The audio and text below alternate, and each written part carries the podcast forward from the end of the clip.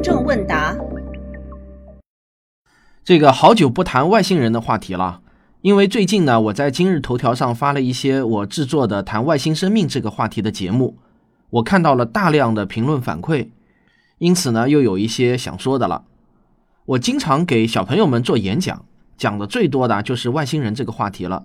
为了活跃气氛呢，我总是会在演讲的时候发问：小朋友们，我想请你们说说外星人有可能长什么样子呢？台下的小朋友们特别的踊跃，会给我各种五花八门的答案。比如说，长着三个脑袋八只手；也有的小朋友说外星人就是变形金刚；也有的说外星人可能是透明的，我们看不见。总之呢，我听到过各种各样千奇百怪的答案。小朋友们一点都不缺乏想象力。我之所以想说这个呢，我是想告诉大家，把外星生命设想成与地球上的生命形式完全不同，并不需要超越常人的想象力，甚至都不需要超越小学生的想象力。我几乎可以肯定的说，我们大人能想到的生命形式，我都在小朋友们的答案中见过，只不过他们不会使用一些术语罢了。比如说，他们不会把变形金刚叫做硅基生命。不会把看不见的生命说成是电磁形式、纯能量形式的生命等等。而相比之下呢，我在阿西莫夫、卡尔萨根等科普作家的书中啊，也看到过他们对外星生命的想象，跟小朋友相比啊，就显得贫乏的多了。他们总是在翻来覆去的说一些地球人自以为的共同特征，比如外星生命也会和环境进行能量交换，外星生命也具备复杂的结构。外星生命体能够承载足够复杂的信息，外星生命也需要水。卡尔沙肯甚至说的更细，他会说外星生命的外形与它所在的行星的性质有呼应关系，比如多少质量的行星就决定了这种行星上生命的体重上限等等。那么你们觉得到底是小朋友们更高明呢，还是科学家更高明呢？是不是知识越多，懂得越多，反而思想越受禁锢、越受局限呢？用通俗的话来说啊，就是书越读越傻了。如果真的是这样的话，那我们干嘛还要学习、还要读书呢？应该让小朋友们去解答这个世界上的疑问，去探索宇宙的奥秘，因为他们没有受到局限和禁锢，他们的思想是自由的。当然，在成人中也有很多人有着孩子般丰富的想象力。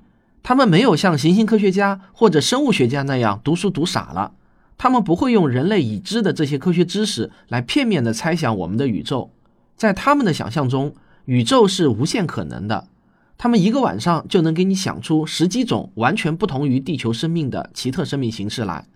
这样的想象力达人，其实在我们的周围并不少见。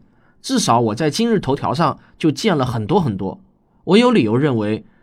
他们的数量比那些呆头呆脑的行星科学家要多得多。那么，接下来让我再设想一个思想实验，我想看看你会怎么选择。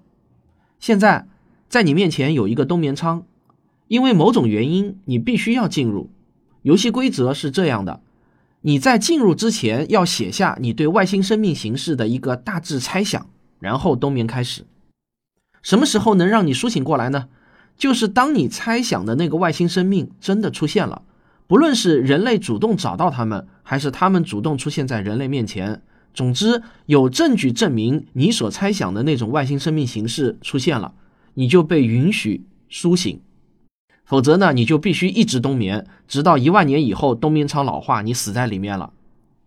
在你进入之前呢，允许你去咨询世界上的任何人，当然你也可以完全自己来写。我现在想问你，如果真的有这么一天来临，你会选择去问谁呢？是去问那些呆头呆脑的科学家呢，还是去问那些想象力达人呢？还是谁也不问，自己来想？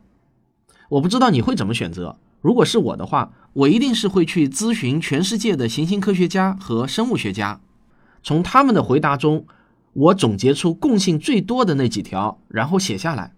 为什么？因为我认为这是能让我活下来概率最高的决策。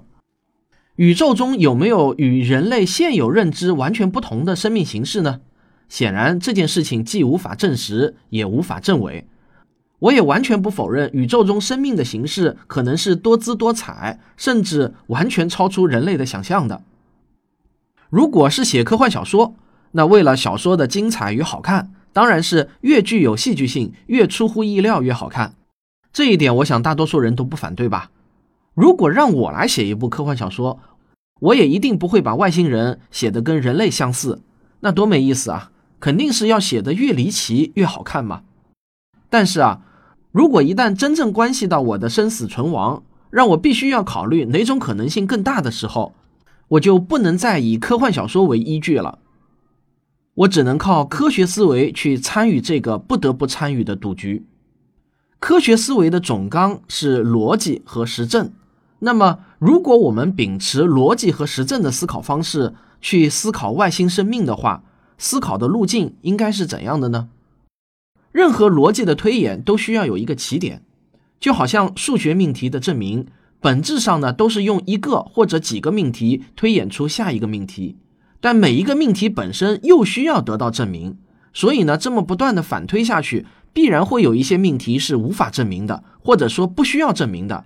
如果没有这样的起点的话，那么数学证明就永远不可能完成了。我们都知道，这样的起点命题在数学中我们叫做公理和公设。比如说，过两个点可以且只能做一条直线，部分小于整体等等。任何逻辑的推演也都需要一些基本的公理，没有这些不需要给出证明的公理，逻辑就是一句空话了。那么在思考外星生命这个问题上，我思考的起点。也就是采用的公理是什么呢？我的想法是下面这几条：第一，数学是永恒的，圆周率派在宇宙中的任何角落都是一样的；第二，自然规律在空间上是普世的，物理定律不会因为在地球上还是在火星上或者其他什么星球上就变得不同了；第三，自然规律在时间上是普世的，过去、现在、未来物理定律不会发生变化；第四。地球在宇宙中是平庸的，不论是位置还是基本组成都没有任何了不得的特殊性。好了，就是这四条公理。那如果听到这里啊，你还是要给我来一句，你凭什么就认为这四条就一定是对的？好吧，是我的错。那我再说一遍，这是我认为的公理，是我思考的起点。讲逻辑的人必须要有一个思考的起点。你如果有更基本、更好的思考起点，那么请留言告诉我，我谢谢你。否则呢，你就是在跟我耍流氓了。还要再补充说一下，为什么我相信这些公理是正确的？不是因为读书读傻了，而是因为科学思维的另一个支柱就是实证。有些人对公理的误解是无法实证的叫公理，其实公理之所以被我们所信任，恰恰是因为它天天都在被实证。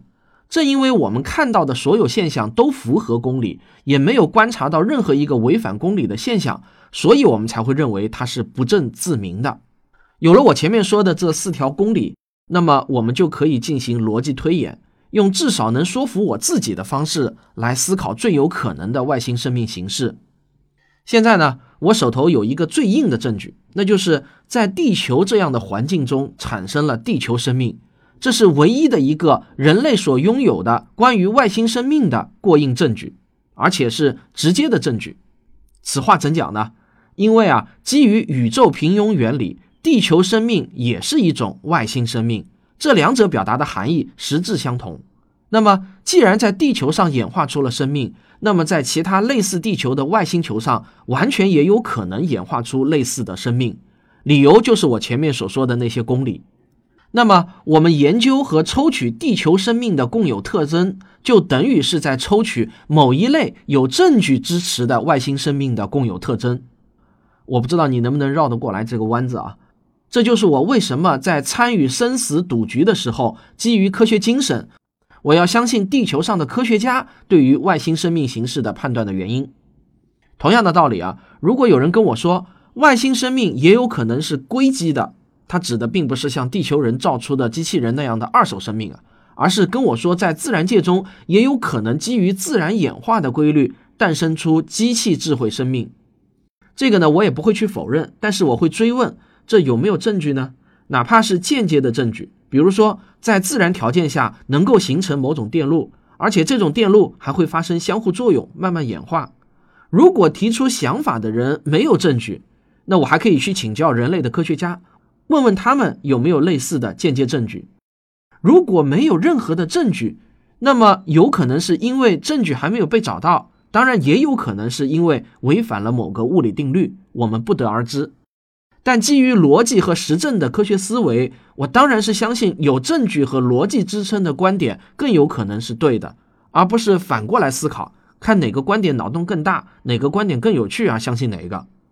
正是基于同样的道理啊，面对那些认为外星生命可能是某种纯能量的、某种电磁形式的，甚至在恒星上生存的生命等等观点，我会觉得很有趣，也乐于阅读这类的科幻小说。但如果要严肃地考虑他们的可能性，比如要对自己的实际行动做出指导的时候，那么我就会排除掉这些匪夷所思的生命的形式的可能性了。在外星生命的可能形式这个问题上，基于逻辑和实证的严肃思考，远比小朋友们丰富的想象力更值得我敬佩。比如说，基于信息论的思考，生命首先要拥有足够的信息。因为信息的本质是降低不确定性，而且一个系统中包含的信息量是可以被严格计算出来的。基于这个原理呢，我们就可以理性的排除掉在某些极端环境中产生生命的可能性，比如在中子星上，因为这个系统能够包含的信息量实在是太少。基于我们对宇宙中已知的一百多种元素的认知，我们会发现六号元素碳是最容易产生复杂结构的元素，所以呢。由这种元素构成的复杂体发生的概率就最高，也最有可能构建出生命体。以上这些呢，只是一个例子，我今天呢就不再展开谈了。这些对于生命形式的认知，其实呢，也就是对于外星生命形式的认知，它们实质是等同的。这些认知散见于很多科学家或者科普作家的著作或者文章中，例如薛定谔的《生命是什么》。阿西莫夫的《地球以外的文明世界》，卡尔萨根的《神秘的宇宙》，路易莎普雷斯顿的《地外生命探索之旅》等等，大家可以从这些著作中体会出空想和科学思考之间的区别。你对外星生命这件事情思考的越深，就越能理解逻辑和实证是如何帮助人类一点一点地探索未知领域。正如引力波的预言发出的一百年后，我们真的找到了它一样。在未来，当第一个外星生命的证据出现的时候，我们发现它真的就像科学家们预测的那样，没有出现任何离奇的形式。我也丝毫不会感到惊奇，这才是应该的。最后啊，我想留一个开放性的问题供大家一起来讨论：你觉得宇宙中的外星文明会不会像人类不能和蚂蚁交流一样，无法与人类交流呢？还是说反过来，我们可以与他们建立信息交流？你认为哪种可能性会更大一些呢？好，欢迎您留言讨论。好，这就是本期的听众问答，咱们下期再见。